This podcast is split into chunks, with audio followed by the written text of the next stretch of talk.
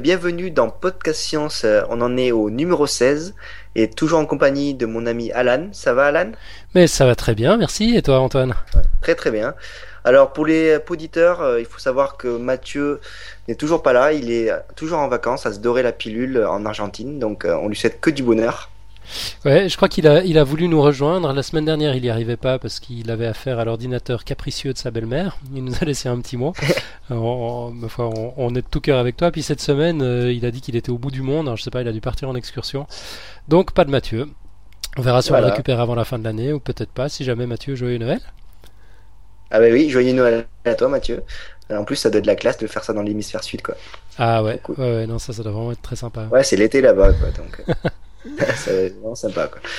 Et, euh, donc voilà, donc euh, un, programme euh, assez chargé aujourd'hui. Hein. On va d'abord commencer par les, petites news de les petites news de, de la semaine, quoi. Alors, juste pour savoir, tu, tu, as pris contact avec une certaine Lucille Zand, c'est ça? Ouais, alors c'est pas exactement comme ça que ça s'est passé. En fait, c'est elle qui m'a pris contact. Mm -hmm. c'est celle qui a pris contact avec moi euh, pour euh, m'interviewer. C'est la, la, consécration absolue pour Podcast Science. C'était la semaine dernière pour un article à paraître euh, au mois de mai prochain dans legrandpublic.fr. Le, le, journal en ligne de la, de la médiation scientifique. Donc Lucille est étudiante en master de communication scientifique à l'université de Strasbourg. Euh, accessoirement, elle est auteure euh, d'un blog de vulgarisation scientifique par l'image. Elle a un super coup de crayon. Euh, elle, est, elle, est, vulgarisatrice, dessinatrice, si ça existe. C'est un bon mot. ouais, donc son blog s'appelle C'est pas si sorcier. L'adresse est un petit peu compliquée, donc on, on, la mettra en lien sur, sur le site. pour fêter notre petite discussion, notre petite interview, elle avait déjà réalisé une planche la semaine dernière qu'on avait mise sur, sur le site. Alors, je ne sais pas si nos poditrices et poditeurs ont l'habitude d'aller sur le site parce que finalement une fois qu'on est abonné au, flux RSS et qu'on reçoit le podcast euh, dans iTunes ou ailleurs, on n'a plus tellement besoin d'aller sur le site. Bah là, ne serait-ce que pour ça, franchement, ça vaut la peine d'y aller. Donc l'adresse, je vous le rappelle, c'est podcastscience.fm, tout en un mot, P-O-D-C-A-S-T-S-C-I-E-N-C-E, -E, science au singulier, .fm. Verrez, super coup de super coup de crayon. Alors on a plein de nouvelles concernant Lucille.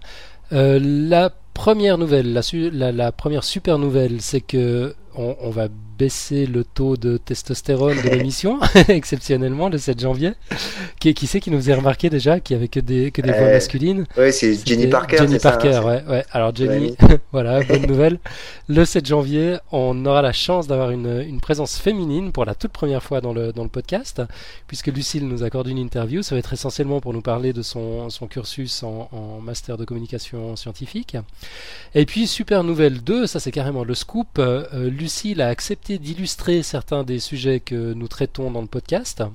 Donc en fait, elle fait officiellement partie de la bande, quoi. Je, je, alors elle passera. Ah, ça va être énorme. Ouais, elle passera dans le podcast aussi souvent qu'elle le souhaite, bien sûr. Euh, mais son truc, ça va plutôt être le d'illustration.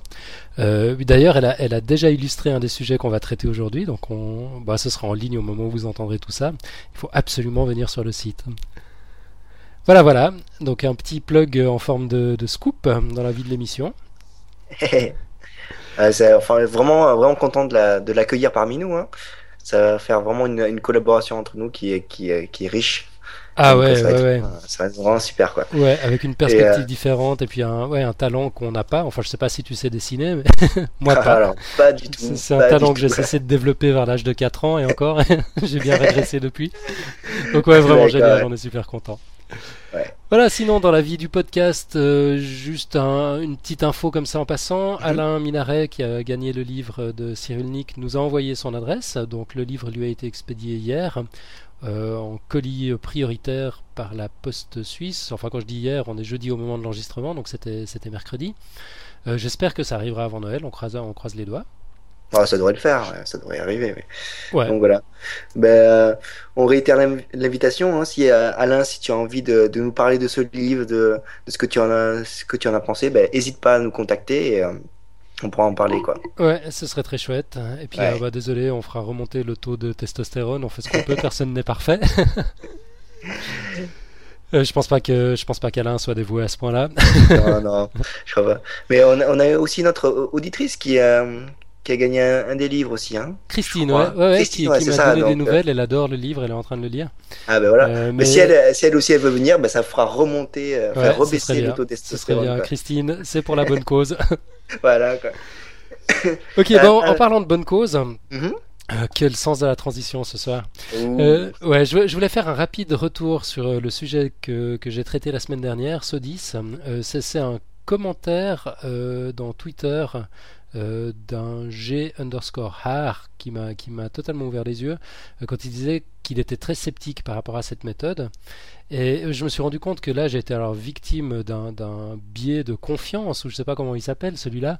En fait, quand, quand j'ai appris que le système venait d'une école polytechnique fédérale suisse, que c'était suivi par des, des, des, chercheurs on ne peut plus sérieux, euh, j'ai un peu baissé mon seuil, euh, mon, mon, seuil critique. Euh, j'ai pas vraiment fait gaffe. En fait, j'ai pris pour argent comptant tout ce que tout ce que j'ai pu lire sur le sujet. Et puis c'est après que je me suis dit, mais non d'une pipe, attends, j'aurais quand même dû aller voir si s'il n'y a pas des études euh, sur la méthode euh, qui sont un peu plus nuancées. Et puis effectivement j'en ai trouvé. Donc c'est c'est pas une méthode miracle. Alors j'ai trouvé les papiers euh, officiels de, de l'étude initiale. J'en ai trouvé d'autres qui dans pratiquement tous les cas démontrent que ça marche que la, méthode est fiable. Mais il y a certains cas certains contextes où ça ne fonctionne pas. Donc c'est c'est des bactéries résistantes ou enfin des euh, des, des, des, parasites qui, euh, qui ne sont pas sensibles euh, à, voilà, à, cette méthode, que ce soit les UV ou les infrarouges. Et c'est notamment le cas en Colombie où on a testé, enfin dans, dans, dans un bled de Colombie, je sais plus lequel, mais où on a, on a testé l'impact de la méthode sur la diarrhée des enfants sans, sans succès. Euh, donc euh, c'était le soir même de l'enregistrement en fait que j'ai eu cette subite euh, prise de conscience. Donc je suis immédiatement allé mettre à jour le post sur le site en publiant les liens sur sur ces différentes études. donc voilà pour pour ceux que ça intéresserait d'en savoir un peu plus, les, les liens sont à disposition. Et puis bah à partir de maintenant, je, je vais faire je vais faire gaffe. Je suis désolé, c'est quelque chose qui n'aurait pas dû arriver. Ouais, ça arrive, hein. l'erreur est humaine, comme on dit. absolument, ouais. Voilà. Et euh, D'accord, ok. Ben, euh, en tout cas, euh, c'est vraiment euh, G, Gr, je sais pas comment ça se prononce, ce, cette personne, mais ça a été vraiment quelque chose de rapide. Hein. Elle nous a envoyé, tu avais, fait paraître le, le, dossier, genre, et dans les 20 minutes après, il y a eu une réaction quoi. ouais, exactement. Cool. Ouais, c'est vrai, on n'avait pas fini de monter le podcast, on a publié le dossier un tout petit peu avant. enfin, bah, monter, il y a, non, il n'y avait pas grand chose à monter, il faut ajouter le générique au début, le générique à la fin, l'uploader, euh, et puis euh, mettre à jour la page, enfin, créer la page qui parle du, du podcast. Donc c'est un, processus qui prend un, un, petit moment. On n'était pas arrivé au bout de ce processus, qui avait déjà des réactions sur, euh, sur un des sujets, donc bon, bah, au moins ça m'a permis de, de réagir rapidement, mais c'est quand même fort, quoi, les, les médias sociaux pour ça, c'est pas tant. Bah oui, ouais. ça se développe, ça se développe, et en plus on est content d'accueillir toute cette petite communauté là qui nous suit. Franchement, c'est vraiment super quoi. Ouais, ouais, et puis euh, bah, tiens d'ailleurs, puisqu'on parle des médias sociaux, on a 99, mhm. euh, c'est-à-dire 99 pour nos amis hexagonaux, euh, personnes qui nous aiment sur Facebook. Alors, ah. à la prochaine ou au prochain, tu seras le centième. Voilà. Je sais pas s'il y, y, a un moyen de savoir qui a été le, centième à. Ouais, je crois qu'on voit à peu près l'ordre en fait. tu quand on est, ouais, quand on est administrateur de la, ah page, ça, apparaît dans l'ordre je serais bien curieux de savoir qui c'est. Quoi. Ouais, moi aussi. Alors, euh, on va continuer euh, avec, euh, avec une petite, un retour sur, sur quelque chose que tu, que tu nous as parlé la semaine dernière. C'est Mars 500, c'est ça? Ouais, alors je l'ai pas évoqué comme ça la semaine dernière. Euh, C'était en pensant, à, enfin pendant ton sujet sur l'hibernation, que ça m'a fait penser à un programme euh, expérimental russe, mais c'était c'était de mémoire. J'ai une très mauvaise mémoire. j'ai raconté n'importe quoi.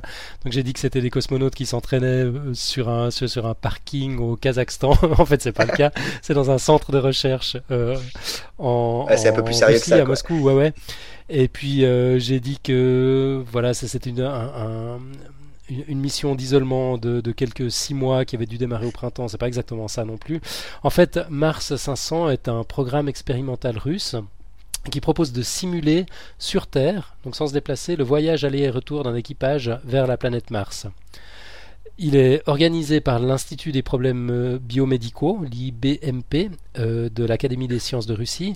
Puis c'est le fruit d'une collaboration entre ben, cet institut, l'IBMP, l'Agence spatiale européenne, l'ESA, et l'Agence spatiale fédérale russe, le Roscosmos. Et c'est une expérience scientifique qui se compose de deux missions principales d'isolation. Une mission, une première mission d'une durée de 105 jours qui a déjà eu lieu, c'était entre avril et juillet de l'année dernière, donc en 2009, et qui a servi à préparer la mission suivante de 520 jours, euh, donc beaucoup plus longue, c'était pas 6 mois comme, comme je l'ai dit, 520 jours c'est un an et demi euh, à, à, peu près, qui elle a démarré le 3 juin 2010. Ah bah tiens, voilà un truc, un truc pas trop faux que j'ai dit. J'ai dit que c'était au printemps, le 3 juin, c'était encore le printemps. ouais, ouais t'étais à la limite quand même. Hein. Ouais, pas loin, effectivement. Ouais. Ouais, euh, bon, euh, remarque, toi, euh, t'as bien dit qu'on était en hiver la semaine dernière. c'est vrai, c'est Nous sommes quittes.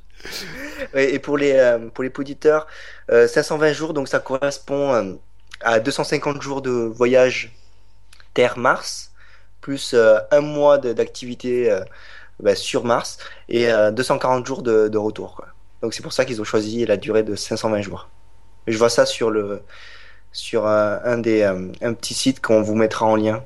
C'est super intéressant qui, euh, qui, donne tous les objectifs, tout ça de l'équipage de, de l'équipage qui qui a embarqué et c'est vraiment super intéressant à lire quoi. Ouais, même le site russe officiel de la mission, en fait, je m'attendais à ce qu'il soit en russe, mais quand on, quand, quand, on y débarque, tout s'affiche en anglais, c'est très bien. Puis on, on, voit des, on voit des photos. Euh, c'est ça un petit côté euh, Loft Story, c'est marrant. Loft Story, ouais, ça me faisait penser à Loft Story mais scientifique quoi. Ouais, c'est ça exactement, c'est la version la version sérieuse et utile quoi.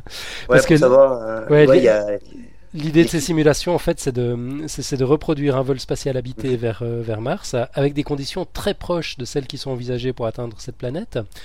Donc euh, les, les, deux missions, enfin la mission qui a déjà eu lieu et celle qui se déroule actuellement, euh, se déroule à l'IBMP dans une installation spécialement aménagée pour des expériences d'isolement.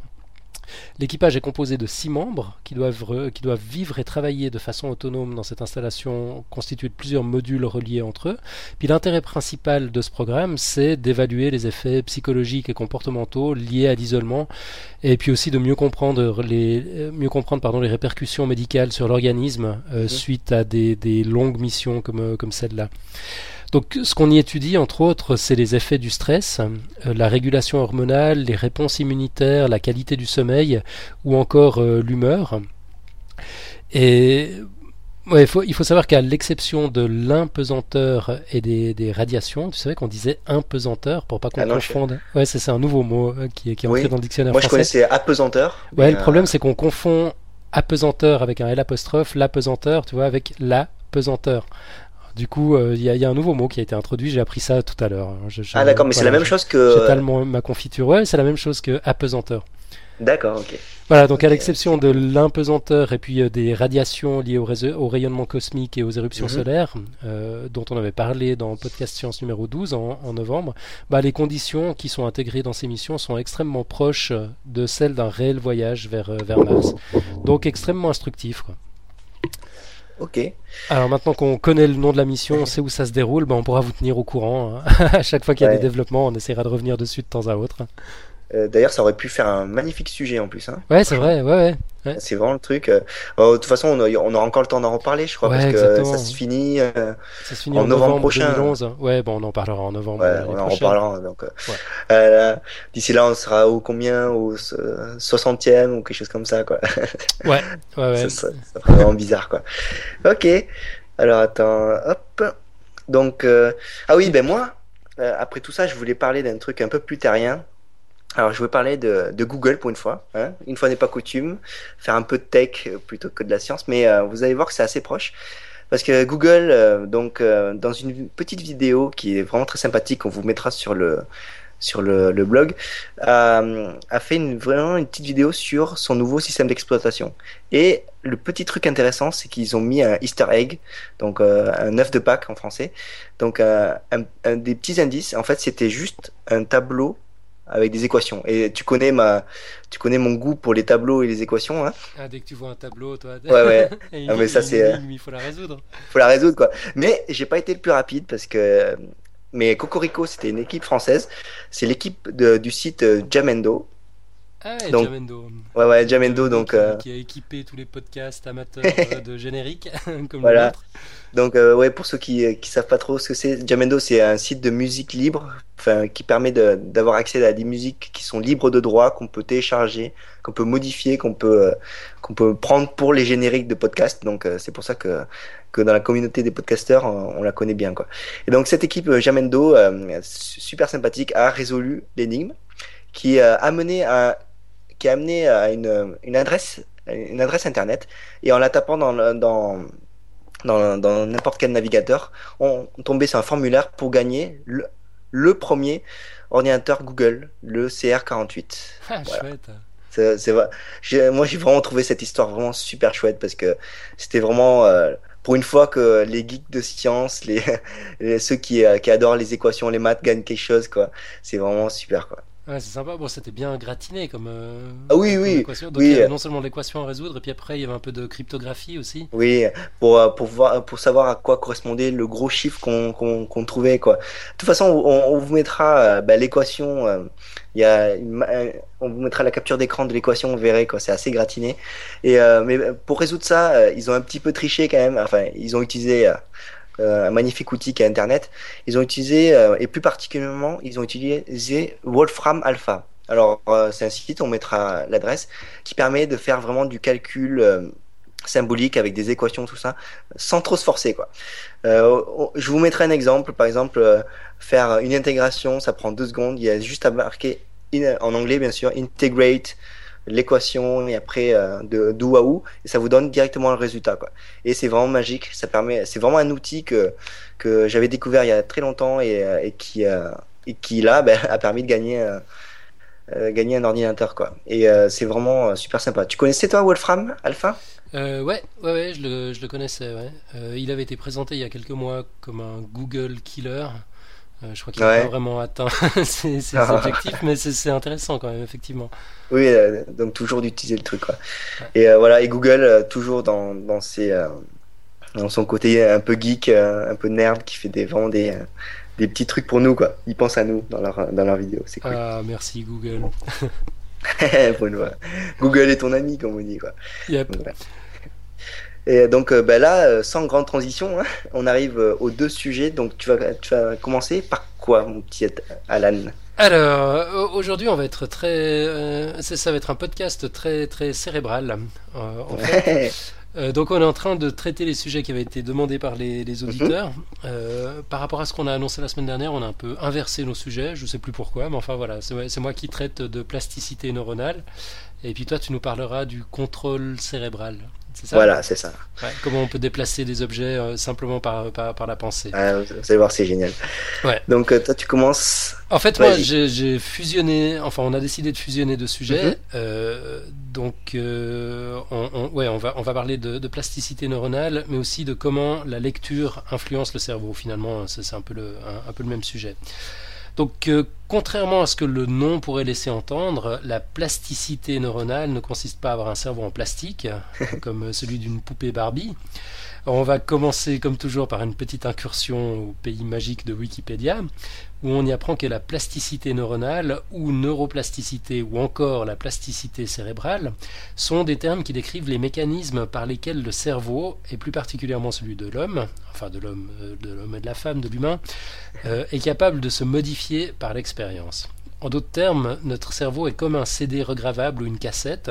Euh, Quand on y encode de l'information, on change effectivement sa structure. Enfin, reprenons Wikipédia. Donc, le, le cerveau est ainsi qualifié de plastique ou de malléable.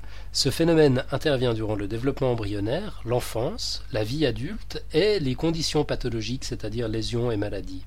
Il est responsable de la diversité de l'organisation fine du cerveau parmi les individus, l'organisation générale étant quant à elle régie par le bagage génétique de l'espèce. Euh, et puis également des mécanismes de l'apprentissage et de la mémorisation chez l'enfant et l'adulte. La plasticité neuronale est donc l'une des découvertes récentes les plus importantes en neurosciences et montre que le cerveau est un système dynamique en perpétuelle reconfiguration. Voilà pour la définition euh, de, de Wikipédia. Donc si on prend un exemple concret, celui qui nous a été demandé, celui de la lecture par exemple, ben voilà, la, lecture c'est une magnifique invention de l'humanité.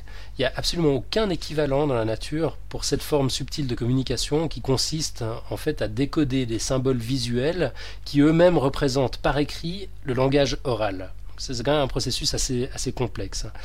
La lecture est forcément indissociable de l'écriture. Les premières traces d'écriture attestées, c'est l'écriture cunéiforme de l'Empire sumérien qui mhm. remonte à quelques 5300 ans. Donc 5300 ans, ça a l'air long comme ça, mais euh, sur, l'échelle de, l'humain, exactement, sur l'échelle de l'évolution, c'est un, clignement d'œil à peine de, de, de sourcils. Et puis l'apprentissage systématique euh, généralisé de la lecture, quant à lui, ne remonte qu'à quelques, dizaines, voire centaines d'années, suivant, suivant l'endroit de la planète où on se trouve. Pourtant, tous les êtres humains, ou presque, on dira, ont cette capacité à lire. Alors est-ce que ça veut dire que notre cerveau était déjà précablé, a priori, pour pouvoir lire? Bah, bof, quoi. On vient de voir que la lecture est récente et que l'évolution n'a pas eu le temps de faire son œuvre à ce niveau-là, donc c'est hautement improbable. Alors comment est-ce qu'on peut expliquer qu'on ait tous cette capacité d'apprendre à lire?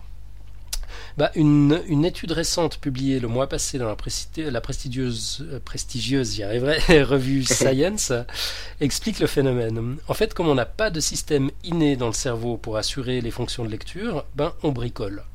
On réaffecte les fonctions de certaines zones cérébrales pour assurer la lecture.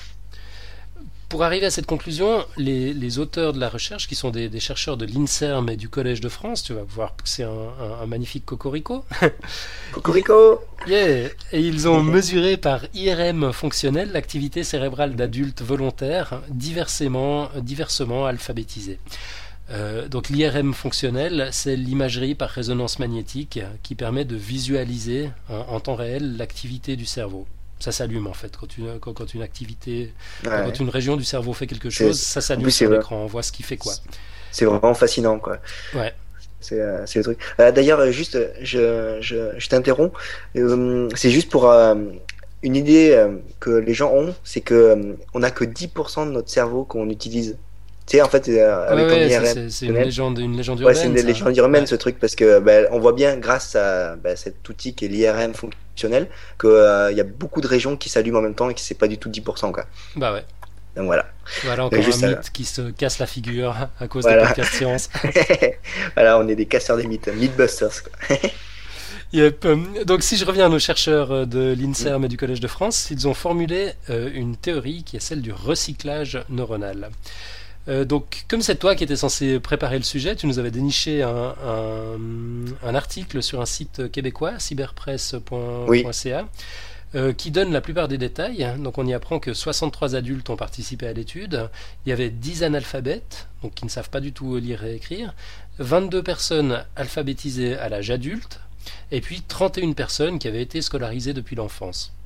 La recherche a été menée au Portugal et au Brésil, pays dans lesquels, euh, nous apprend l'article, j'ignorais totalement, il y a quelques dizaines d'années, il était encore relativement fréquent euh, que des enfants n'aillent pas à l'école. Euh, les adultes ont été soumis à différents stimuli, tels que des phrases parlées, des phrases écrites, des mots, des visages, et puis les chercheurs ont pu ainsi comparer, en live ou presque, l'activité cérébrale d'adultes analphabètes avec celle de personnes alphabétisées, que ce soit dans l'enfance ou dans l'âge adulte, et mesurer l'impact de l'apprentissage euh, de la lecture sur le cerveau.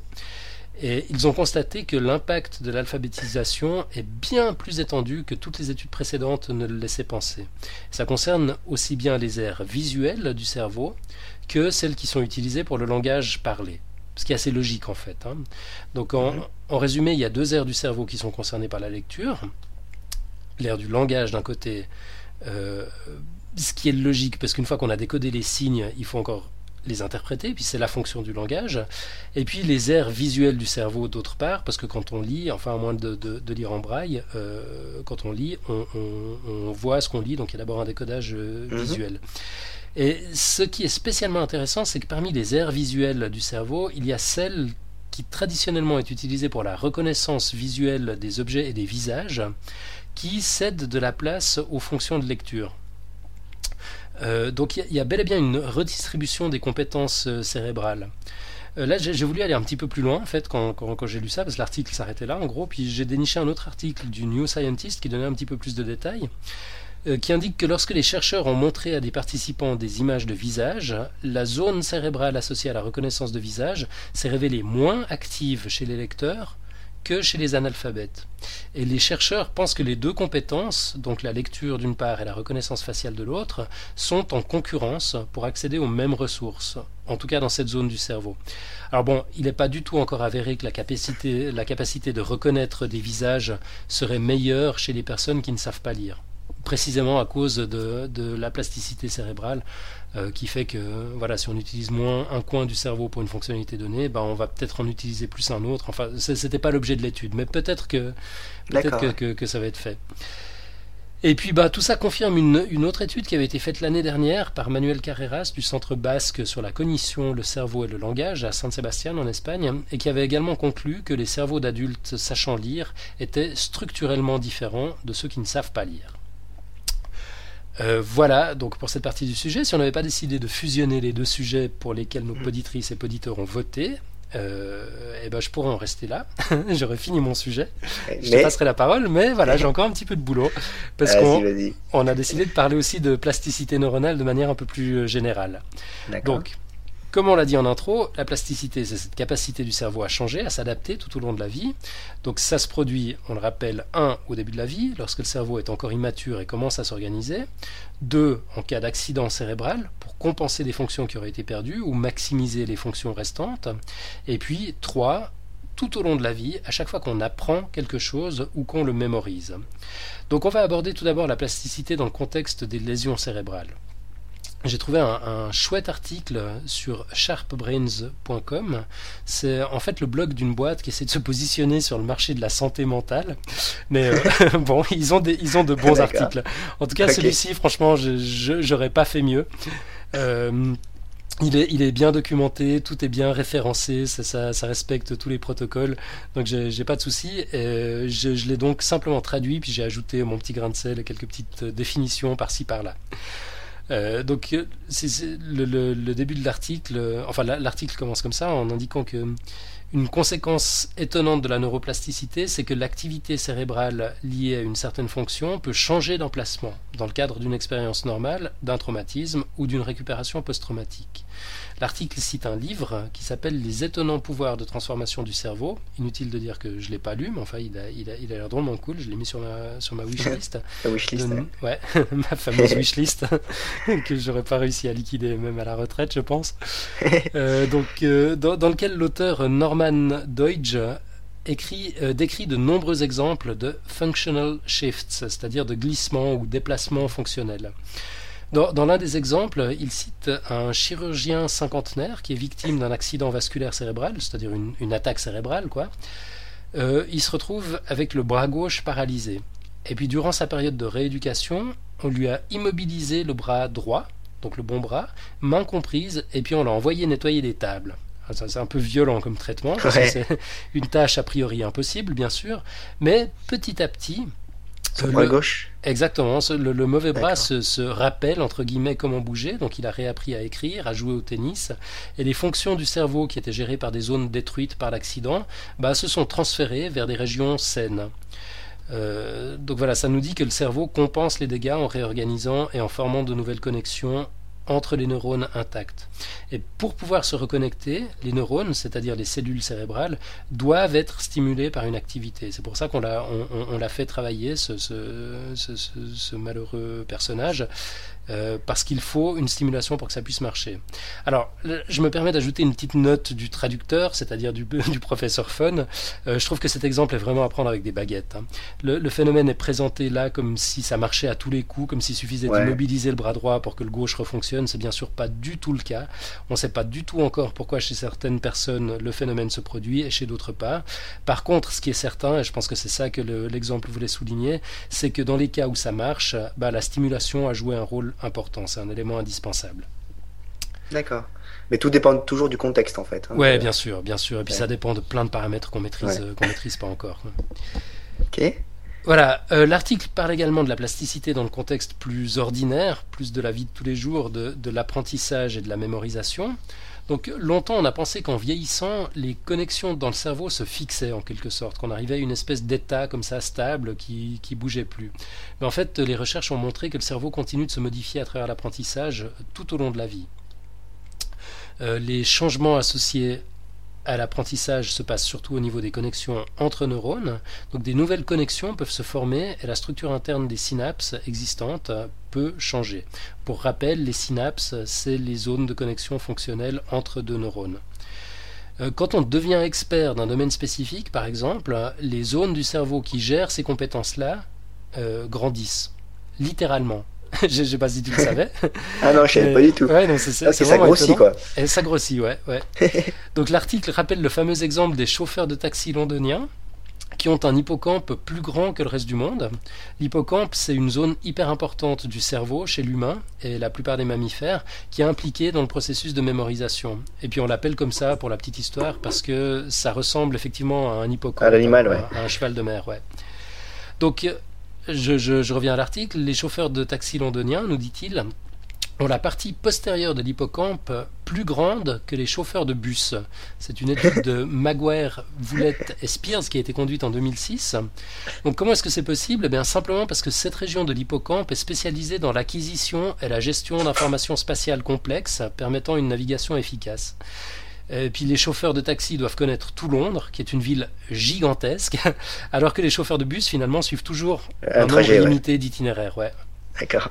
Et puis la, la, différence est mesurable. Euh, j'avais lu, c'était pas dans cet article-là, dans un autre, que c'est au bout de deux ans en fait que, que, que, la différence est physiquement mesurable. Ah, c'est assez rapide quand même, enfin. Ouais, ouais, ouais, non, ça, ça, ça, va vraiment vite, quoi. On, observe aussi la plasticité dans les cerveaux des personnes bilingues. Ah, ça, c'est une étude qui a été publiée euh, mhm. dans Science, une étude d'Andrea Mekeli euh, et Alter en 2004. Donc en fait, il semble que l'apprentissage d'une deuxième langue ne soit possible qu'à travers des changements fonctionnels dans le cerveau. Le cortex inférieur pariétal gauche, pour les spécialistes, est plus grand chez les personnes bilingues que dans les cerveaux des personnes qui ne parlent qu'une seule langue. D'accord. Ouais, euh, un autre sujet qui, qui, va t'intéresser, une autre recherche, mhm. toujours dans, dans, le même genre. Les changements ont également été observés dans les cerveaux des musiciens par rapport à ceux des non-musiciens. Ça, c'est une étude de Geyser et Schlaug en 2003. Donc, ils ont comparé des musiciens professionnels qui jouent de leur instrument au moins, euh, au moins une heure par jour à des musiciens amateurs euh, et à des non-musiciens. Et puis ce qu'ils ont trouvé, c'est un plus grand volume de cortex, c'est-à-dire la substance grise périphérique des hémisphères cérébraux, la, matière grise, quoi. Il y a plus de matière grise chez les musiciens professionnels et amateurs, il n'y a pas de différence entre les deux. Euh, et le volume est plus faible chez les non-musiciens. Et ça dans plusieurs régions du cerveau impliquées dans la musique. Les régions motrices, les régions pariétales antérieures euh, supérieures et les aires temporales. D'accord. Mais est-ce que euh, est-ce qu'on peut pas généraliser ça à n'importe quelle spécialisation? Bah sans doute. Ouais, sans doute. le, truc c'est que ça n'a pas été étudié. Ouais. Euh, mhm. Tu vois, on peut pas faire cette affirmation sans, sans, l'avoir vérifié systématiquement. Pour le moment, ça n'a pas été fait. Ça a été fait, euh, euh voilà, un peu au, au, coup par coup. Là, j'ai encore un exemple. Qu'indique l'article pour ceux qui auraient toujours pas compris que la plasticité s'observe dans toutes sortes de contextes. Donc cette fois, c'est Bogdan Dragansky et ses collègues qui ont montré en 2006 que l'apprentissage intensif d'informations abstraites, donc tu vois, on est déjà dans quelque chose de, plus général que les compétences spécifiques mhm. qu'on a, qu'on a abordées euh, jusqu'ici, peut euh, également déclencher des changements plastiques dans le cerveau. Donc ils ont mis en image les cerveaux d'étudiants en médecine trois mois avant leur examen et juste après leur examen et les ont comparés au cerveau d'étudiants qui n'étudiaient pas à ce moment-là pour des examens. Et puis là aussi, euh, les images euh, ont montré des changements liés à l'apprentissage dans le cortex pariétal et dans l'hippocampe euh, postérieur. ces régions qui sont régions du cerveau qui sont connues pour être impliquées à la fois dans la récupération des souvenirs et dans le, dans le stockage, dans l'apprentissage. Attends, là tu parles de changement d'activité ou de changement de, de, taille? J'ai dit changement d'activité. Non, je, parle de, changement de taille aussi. D'accord, changement de taille, ok. Donc euh, voilà, moi pour ma part, j'ai appris plein de choses en préparant ce dossier. Mon cortex a dû, a dû gonfler, à tel point que j'ai dû prendre un paracétamol. Et, plus, plus, généralement, depuis qu'on fait podcast science, euh, ça a dû bien augmenter aussi. Hein. Euh, chaque semaine, faire des dossiers, faire des trucs comme ça, quoi. Ouais, on, on, apprend vraiment plein de trucs, quoi. Euh, puis bon, le, cerveau, c'est vraiment un sujet, un, sujet qui, jamais me, qui, qui n'arrêtera jamais de me, de me, fasciner, quoi, le cerveau humain en particulier. Tu m'étonnes. Donc voilà, un petit euh, merci à, ma jolie Antonella, et puis à toi Antoine, dont les cerveaux constitueraient probablement des sujets d'études fascinants. et merci d'avoir proposé ces sujets, parce que c'était toi en fait. Euh, le, Ah oui, là j'ai un petit peu triché, c'était moi Qui, qui avait mis ça dans la liste pour pas, pour pas l'oublier, mais tu, tu l'as magnifiquement, euh, tu l'as magnifiquement traité, quoi. c'était vraiment super cool. Ouais, bah merci, merci. Tu vois, ça reste une affaire de famille. c'est cool quoi. Euh, hop là. Et puis donc bah, dans ce numéro spécial cerveau, numéro mhm. très cérébral, euh, c'est toi qui vas enchaîner en nous parlant du contrôle cérébral? Ouais, mais en fait, euh, je vais commencer par une petite introduction. En fait, euh, j'ai parlé d'informatique. tout à l'heure, j'ai parlé de Google. Là, je vais parler un peu d'informatique. Aujourd'hui, l'informatique, c'est, elle est vraiment partout. Quoi. Ça envahit nos banques, nos écoles, nos maisons. Alors, même nos poches n'ont pas résisté au smartphone. Hein. Je crois que tu en sais quelque chose. No comment sur le sujet. Alors, en plus, euh, ceux-ci sont vraiment maintenant bien plus puissants que nos anciens ordinateurs du début du 21e siècle. D'ailleurs, parlons euh, d'évolution et plus précisément de l'évolution des interfaces informatiques. Au, au, tout début, il y avait le clavier, uniquement le clavier, tout à la ligne de commande. Quoi. Mhm. Après euh, est apparue la souris à l'époque, c'était franchement déjà une, petite révolution en soi. T'imagines pouvoir cliquer n'importe où, euh, faire un drag and drop, tout ça. Quoi. mais tu sais, moi je suis tellement vieux que j'ai connu la transition. T'as connu la transition Oula. Oui, j'ai commencé sans souris. D'ailleurs, je connais encore par cœur tous les raccourcis clavier. Hein. Je, me débrouille très bien sans souris. voilà. Donc, euh, vive la plasticité euh, neuronale. Ouais, maintenant, hop. maintenant, tu peux utiliser une souris. Quoi. Mais après, ensuite, il y a tout qui s'emballe. Quoi. Il y a les manettes de jeux vidéo qui font leur apparition et deviennent de plus en plus sophistiquées. Enfin, maintenant, il y a les écrans tactiles qui débarquent. Alors, euh, pourquoi j'ai fait ce petit bref historique? C'était pour vous montrer l'importance de l'interface, en fait. En fait, euh, l'interface, qu'est-ce que c'est? C'est juste quelque chose qui nous permet d'agir et d'utiliser nos machines. Mais euh, quelle est la prochaine étape? Contrôler à l'aide de nos gestes? Euh, C'est déjà fait avec la Nintendo Wii ou plus récemment le Kinect de Microsoft. Alors, qu'est-ce qu'on a? Alors, on peut maintenant rêver de contrôler l'ordinateur familial par la pensée. Donc, imaginez-vous assis confortablement dans votre fauteuil, en train d'écrire un mail par la seule force de votre cerveau. Ce serait génial, quoi, quand même, non? Ouais, ce serait pas mal. Le, peu de sport que font encore les doigts.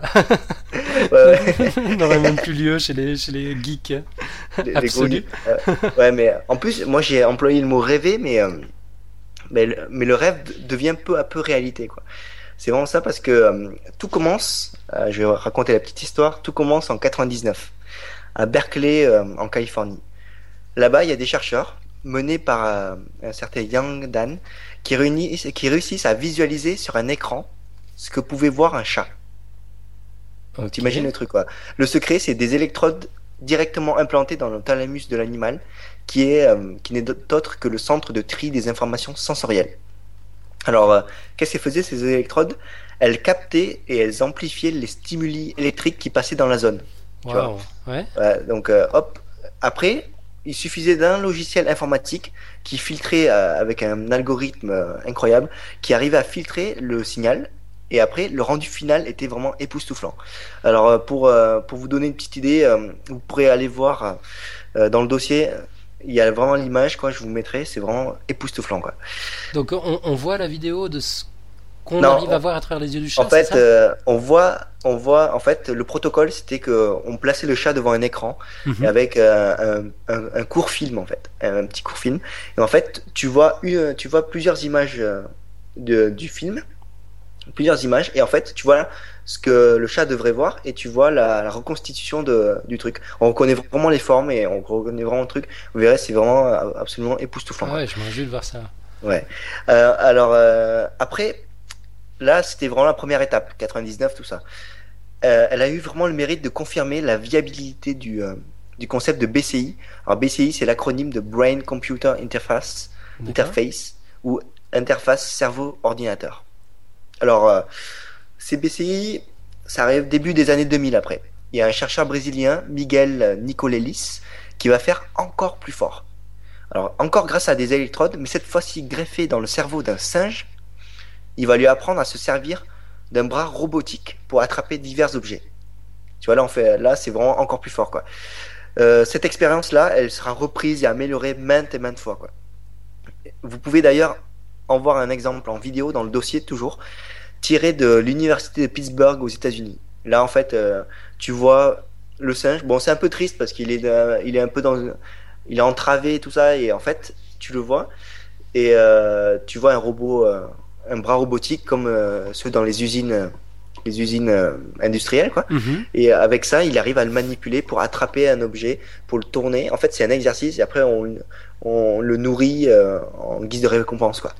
Ouais, Donc, euh, Bah, être- c'est un peu bof singe, quoi, mais, euh, mais voilà, quoi. Vous verrez, la vidéo est un peu triste, mais, euh, mais euh, ça a eu le mérite de, de faire euh, avancer un de peu la science. avancer le dossier, ouais. Ça. Et euh, alors, euh, mais dans le domaine des implants cérébraux, hein, là, la palme, elle revient vraiment au docteur euh, Philip Kennedy de l'université d'Atlanta. Alors, toujours au début des années 2000, il aura été quand même le premier à greffer une interface dans un cerveau humain. Alors, Wow. donc euh, là, ouais, c'est vraiment euh, l'étape encore au-dessus. Alors, le tout premier homme bionique, hein, on peut l'appeler comme ça, hein, je crois, hein, il s'appelait Johnny Ray. Et euh, à l'époque, il souffrait d'une paralysie totale du corps, plus communément appelé syndrome d'enfermement. Tu vois ce que, en fait, Ouais. il pouvait absolument rien bouger à part les paupières. Wow. Donc, euh, vraiment de quoi rendre vraiment euh, totalement fou quoi. Alors grâce à l'équipe du docteur Kennedy, ce BCI, donc euh, cette interface, permettait à Monsieur Ray de s'échapper de sa prison corporelle. Son implant, il était relié à un ordinateur, le rendait capable de déplacer un curseur à l'écran rien qu'en y pensant. Ah oui, oui, d'accord, ouais, je, je, je me souviens. Tu vois le truc On en avait euh, parlé à l'époque, ouais. Ouais, ouais, c'était vraiment énorme. Et euh, il y a une phrase qui m'a vraiment marqué, c'est euh, par Roy Beckey, le neurochirurgien qui a effectué l'opération délicate. Il, il, dit, il, il avait dit à l'époque, on a juste placé la souris dans sa tête. C'est le truc, quoi. Et comme ça, en toute simplicité, alors que imaginez les répercussions, quoi. Alors attention, hein, il faut quand même mettre un peu un petit bémol. Cette prouesse n'a été possible qu'après un très très dur entraînement, quoi comme tu plaçais, tu parlais de, de plasticité neuronale, on est vraiment là-dedans, quoi. Il faut apprendre à, ben, à utiliser ce truc, quoi. Donc à faire des implants, à faire des, euh, des stimulations euh, pile sur cette électrode-là, quoi. Pour Ouais. ça, en fait, ça a été euh, l'étape préliminaire avant de avant de, de faire ça, ça a été de, euh, de faire une, ben, une IRM fonctionnelle de son cerveau et de lui demander de déplacer, enfin de penser, puisqu'il pouvait pas déplacer, de penser à déplacer son, son bras droit. Ok. Ok.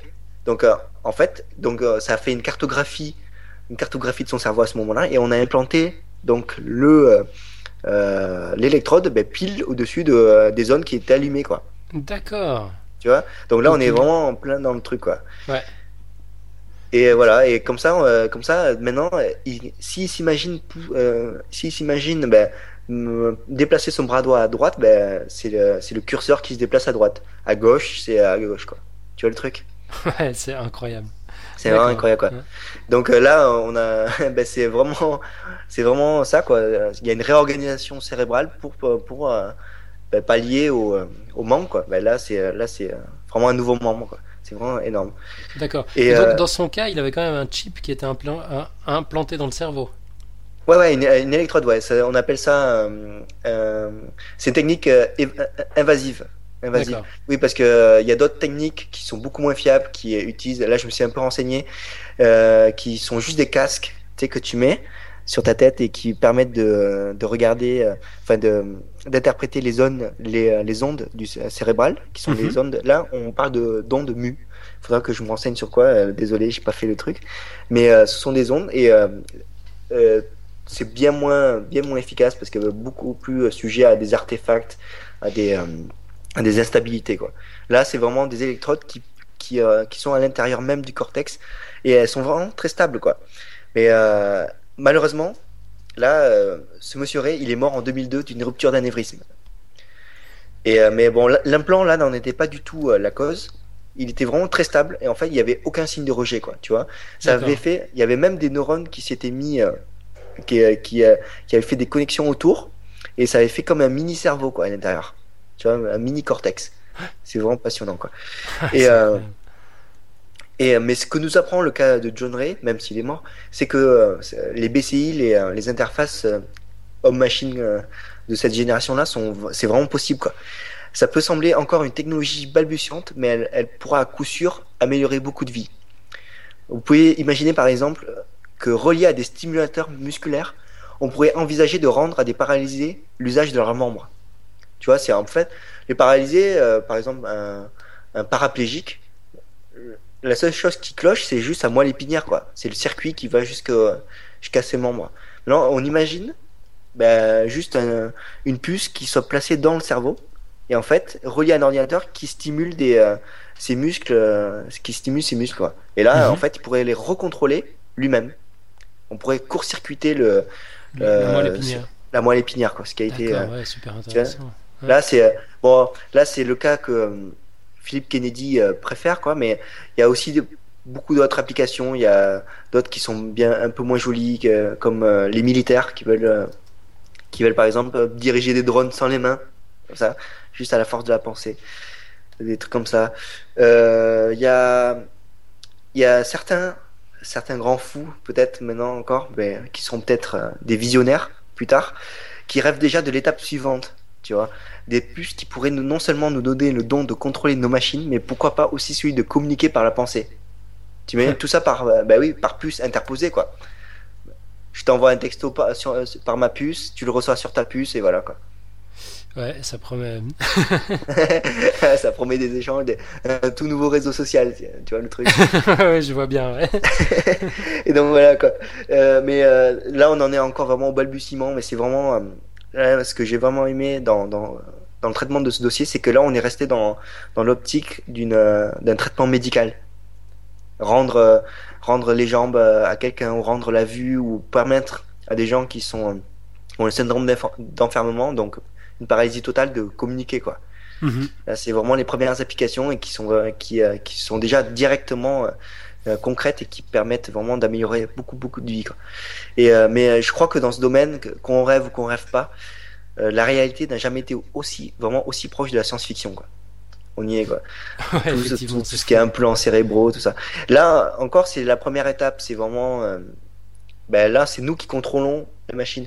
Mais imagine, bah, on sans parler de contrôle de la machine sur nous, imagine juste qu'on puisse avoir des puces qui nous permettent de recevoir Internet dans la tête, quoi. Des choses comme ça. Ouais, bah ça, ça, ça réglerait un de mes problèmes. J'aimerais m'isoler à la montagne et devenir berger, faire des vraies choses simples, du fromage. hein.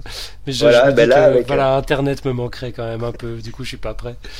Mais Alors, avec ça, une petite peut- puce et hop, Bon, on y, on y songera. donc voilà quoi. Et euh, ben là, c'est toujours en balbutiement, mais euh, peut-être, euh, peut-être on y sera quoi. Donc voilà. Ok, excellent. Mais donc euh, la, la recherche pour le moment se porte surtout sur, euh, sur ce genre d'expérience où on, a- on, implante des puces encore. Les, les ondes mu, En les fait, ondes alors- alpha, ce genre de choses, c'est pas... hum, Ah, euh, ben, décrompe-toi parce qu'il y a. Attends, il faut que je te retrouve ça. Il y a une entreprise qui, euh, qui commercialise pour 249 dollars des casques à ondes mu pour nous Ah ouais? permettre de, jou- de jouer aux ordinateurs ouais, et jouer, euh, jouer sur PC. 249 dollars, mais c'est rien du Ouais, tout. ouais. Ouais, c'est rien du tout. Bon, ah d'accord, donc euh, c'est déjà bien industrialisé comme, euh, comme oui, oui, bah, et, et c'est- ça se surfe sur le concept. Bah, de toute façon, tu sais, on fait, euh, on fait, euh, on a toujours fait des électroencéphalogrammes, quoi. On a, Eh, euh, Exactement, ouais. Exactement, ça, ça, depuis très longtemps on, on en fait et donc euh, en fait euh, capter ces ondes c'est euh, c'est c'est pas le plus difficile. C'est Ouais. après le traitement quoi, le traitement du signal. que- Qu'est-ce que ça veut dire cette onde là quoi Et en fait ben j'avais vu que sur le site il y a même écrit euh, donc attends il faut que je retrouve le truc mais euh, je vous le mettrai en lien. Et sur le site il y a écrit pour ceux qui veulent essayer de contrôler euh, l'ordinateur quoi. Ah ouais, ouais, ouais d'accord. Ouais, il suffit pas euh, d'enfiler le casque et puis... euh, Ouais ouais, il a- il suffit pas d'enfiler de se dire wow voilà je suis ouais, maître il y a, de ma il y a machine, forcément un, un gros apprentissage. Quoi. Tu dois penser à un truc et puis ça, ça va être, euh, ça, ça va être faut le faut le calibrer, faut le contrôler, quoi. Ça. mais euh, mais comme tout, quoi, hein, c'est un apprentissage comme un autre. Et là, en plus, il y a des trucs, sau- sauf si tu es, t'es prêt à te raser le crâne pour, pour pas qu'il y ait d'interférence, tout ça, pour, pour les poser, quoi. C'est assez, euh, c'est assez chaud. Mais mais euh, mais là, c'est non évasif. C'est le c'est le c'est l'avantage par rapport à ces puces, ces électrodes là qui sont elles vraiment dans le cerveau, quoi. Ouais. Avec tous les risques que ça, que ça incombe de de mauvaise chirurgie, tout ça, quoi. Mais euh, Ouais, ouais. Il, faut se raser le crâne, tu dis, pour que, pour, pour que ça puisse marcher. Donc les, les, cheveux font barrière au passage des, non, non, des ondes il faut pas, Non, non, il faut pas se raser le crâne, mais, euh, mais c'est plus, c'est plus sensible, c'est plus. Il y a moins d'interférences si tu te rases le crâne, en fait. Ah ouais, c'est intéressant. Ouais, ouais. Si tu le mets ou des trucs comme ça, quoi. C'est pour ça, quoi. Moi, je suis pas, je suis pas encore prêt de faire le, de faire le truc, quoi. Mais bon, s'il y en a qui veulent tester, hein, 249 dollars pour. Bah, écoute, si, si, si je deviens berger, de Noël. finalement, je m'en foutrais un peu d'avoir le crâne rasé. Hein. Je pense que les moutons s'en tapent. oui, et le ridicule ne tue pas, quoi. Un ouais, exactement. le, le, jour où je suis prêt, je te, je te dirai. Toi, t'es prêt à tout, quoi. C'est fou. Hein. Ça, c'est lazy man, quoi. prêt à la paresse, quoi. Donc voilà. Mais, euh, mais euh, je suis content de, de, savoir que les premières applications sont vraiment. Euh, médical et, euh, et pas juste pour nous permettre de zapper, zapper la télé dans notre fauteuil. Quoi. Ouais, ça viendra, ça viendra. ouais, bah, ça viendra, c'est sûr, mais pour l'instant, c'est assez encore. Euh, ça, c'est cool. Donc voilà. Bah, chouette, super. Et euh, voilà, bah, fin de mon dossier. Donc, cela, c'était vraiment un podcast science spécial, spécial cerveau, quoi. Ouais. C'est vraiment un truc. Et j'aime bien le, le, fait de faire ces sujets thématiques parce que ça permet de rebondir l'un sur l'autre, quoi pouvoir dire euh, ce que par rapport à ce que tu as dit sur la plasticité neuronale quoi. C'est ouais, ouais, c'est vrai que c'est cohérent, c'est pas mal. Et euh, donc euh, un autre petit sujet d'actualité, tu veux faire un, tu voulais faire un petit plug, je crois, en cette période. Ouais, de, ouais, ouais. Alors ça, non, ça c'est pas vraiment un plug, c'est un truc qui m'a étonné. J'ai entendu ça dans, dans quoi est-ce que j'ai entendu ça déjà? Dans Place de la Toile. Euh de, de, de, Xavier Delaporte qui passe sur France Culture. Euh, ouais, un podcast vraiment. Euh, dimanche. Ouais, alors. Euh, sympa, quoi. Qui est disponible en, podcast. Un podcast absolument génial, quoi. C'est un truc qui est bon pour la plasticité neuronale. je, me sens toujours plus intelligent après l'avoir écouté. Ouais, avoir un nouveau label, quoi. Bon pour la plasticité neuronale. Exactement. ouais. Donc, pour ceux qui connaissent pas, on mettra le lien. Mais Place de la Toile, c'est vraiment à suivre. C'est euh, les nouvelles technologies, tout ça. C'est un regard sur les nouvelles technologies, mais, euh, surtout avec des experts. Ouais. Ouais, et puis leur impact sur, sur les sociétés. Enfin, sur les sociétés, tout ça, ouais. c'est vraiment, vraiment top. Et, puis enfin, bref, là, un des, un des invités parlait euh, de, de Flu Trends, qui est un projet de, de google.org. Mhm. Euh, donc l'adresse on la mettra sur le site google.org slash flutrends F-L-U-T-R-E-N-D-S euh, c'est une idée absolument géniale en fait. On est parti de l'hypothèse que quand les utilisateurs de Google commencent à décrire des symptômes de grippe dans leurs requêtes, c'est probablement parce qu'ils en souffrent. Donc ils veulent s'assurer que, que, c'est bien, bien la grippe. Et puis du coup, il y a tellement de, requêtes euh, sur les serveurs Google à travers la planète qu'on arrive à dégager une tendance qui a quelques deux semaines d'avance sur les, sur les chiffres officiels et puis qui la reflète enfin qui, qui, la précède quoi, mais qui est qui est correcte. C'est-à-dire qu'avec ce truc, on, on, arrive à prédire, euh, on arrive à prédire l'épidémie de grippe. Euh, donc bon, pour le moment tout va bien. on est tous enrhumés, mais on n'est pas en pleine en pleine phase d'épidémie. On est encore niveau vraiment intéressant quoi. Alors voilà, c'est pas directement lié à nos sujets, mais ça, ça m'a tellement épaté que j'ai eu envie de le partager. Et puis sinon, bah, on, on, arrive déjà au terme de l'émission. Il nous manque Mathieu pour nous faire euh, la, une quote magistrale comme nous sommes sait les faire. Ouais, donc euh, donc c'est pour ça on, on essaye de, de pallier à ça. Donc euh, et le seul moyen c'est de faire une quote chacun, je crois. bah ouais, les, côtes de Mathieu elles sont trop, il sont trop inspirantes. Moins, Au moins deux petites. Exactement. Mathieu revient vite parce qu'à coup de deux quotes par semaine, ça, ça, ça va pas le faire. donc voilà, ben, je vais commencer. Hein. Tu traduis On essaye. Alors, euh, une, une quote de Arthur Clarke. Euh, Any sufficiently advanced technology is undistinguishable from magic. Excellent. Voilà. Désolé pour l'accent. Hein. Euh, n'importe quelle technologie suffisamment avancée ne peut pas être différenciée de la magie. Voilà. J'adore cette, cette quote en tant que qu'ancien prestidigitateur. Elle me fait. J'adore. C'est vrai que de technologie, la... tu portes les deux casquettes. Voilà, bah, la frontière entre les deux, c'est vrai que c'est vraiment mince quoi. Là, il y, a, y, a, y, a, bah, y a 20 ans, on, disait par exemple il y a 20 ans qu'on qu'on pourrait déplacer un curseur avec avec euh, juste la, la force de la pensée, tu, tu l'aurais pas cru. Tu aurais cru que c'était de la magie, quoi. Ouais, ouais, non, mais la, la plupart des gadgets technologiques Ouais, qu'on a aujourd'hui, t'es, t'es perdu, tu dégaines ton, ton smartphone, t'as une carte qui apparaît, qui t'indique où tu es, par où il faut passer. Enfin, c'est, hallucinant. Voilà, quoi, Il y a quelques ça. années, c'était de la science-fiction, effectivement. Puis, euh, bah, ça- ouais, on, on s'y habitue, plasticité neuronale oblige, hein, mais euh, quand même, il y, a, il y a des petits chocs comme ça. Voilà, la première fois que j'ai vu un iPad pour de vrai, ça m'a fait un peu cet effet. Il y, a- il y a un truc un peu magique quand même, avoir cette image qui apparaît d'un, ouais, d'une chose complètement plate, Ah ouais et puis tu peux interagir juste en, en bougeant les doigts. Ouais, ouais, ouais.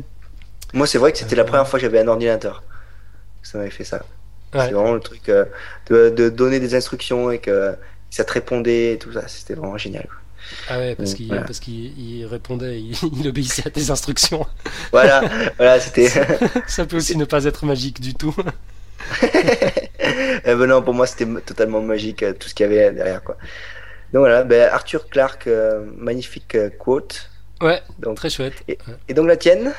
Alors la mienne, je suis allé la piquer à Carl Sagan, qui est bah, le regretté Carl Sagan, qui est un, un- un personnage que, que, que j'adore, un, Mhm. authentique génie du XXe siècle, euh, auteur de science-fiction, mais avant tout euh, euh, flûte. Qu'est-ce que c'était sa fonction déjà Il était, il était pas astronome, euh, il était euh, ah mince, je me rappelle pas. C'est- pas très grave, ça, reviendra. Mais enfin bref, c'est lui qui a mis sur pied le programme SETI de recherche extraterrestre, euh, par exemple. C'est lui qui a écrit Pale Blue Dot, un des romans les, plus poétiques que, j'ai jamais lus. Enfin, roman, non, ça c'est de la, c'est de la science populaire, comme, comme disent les anglophones, mais c'est- voilà, c'est- touchant de, de, de beauté, c'est hyper émouvant. Euh, c'est lui qui avait écrit Contact aussi, euh, qui a été qui a, qui a fait l'objet, enfin qui a été transformé en, en film, interprété par Jodie Foster, qui était qui était vachement bien. Là, c'était de la science-fiction, par contre, c'était pas de la c'était pas de la science, mais enfin là Mhm. aussi euh, tellement super bien documenté que il y, avait tellement de science que c'en était de la science-fiction quasi, quasi vraisemblable. Enfin bref, c'est vraiment un personnage que, que j'aime beaucoup. Et puis la quote que j'ai dénichée, elle nous dit, donc c'est de nouveau en anglais, il faudra qu'on revoie nos sources. Je, je, je la dis puis tu, tu, tu la traduis. Pas de souci. Sci- uh, Science is not only compatible with spirituality, it is a profound source of spirituality. Vraiment joli. Euh, je l'adore. Alors, euh, la science n'est pas seulement compatible avec la spiritualité, elle est aussi une profonde source de spiritualité. Je trouve ça magnifique, ça me parle. Ouais. Ça, c'est, c'est de l'inspiration, quoi. Absolument. Petit moment. Yep. Donc Voilà. euh, là, en somme, on n'a on a plus rien à dire. On a fini. Voilà, on a fini, je crois. Voilà. Est-ce qu'on donne rendez-vous à nos poditrices et poditeurs la semaine prochaine? Euh, ouais, semaine ben, prochaine, c'est Noël, tout ça. Euh, on- je crois on promet rien, en fait. Voilà. On, on va voir si on enregistre. Exactement. Si on enregistre un épisode, on va peut-être pas le faire jeudi soir, sachant que les gens auront autre chose à faire vendredi pour le Mm. réveillon de Noël que, que des- d'écouter nos élucubrations. Donc si jamais on arrive à être prêt pour enregistrer euh, une émission lundi ou mardi, bah on le fera. Bonne surprise dans vos dans, dans vos lecteurs de podcast. Sinon, on se retrouve euh, on se retrouve l'année prochaine. Voilà. Ah, ça fait tout bizarre. Ouais, Eh ouais. ouais. Ok, alors Voilà. bah peut-être bonne année, peut-être pas, peut-être à la semaine Voilà. prochaine, peut-être pas. Tout est une question de certitude. Exactement. Allez, ben, ciao, ciao, Alan. Eh ben ciao mon ami. Euh, bah à, à- quand on se voit la prochaine fois. On Voilà, à la ça. prochaine. Ok, ciao tout le monde. Ciao.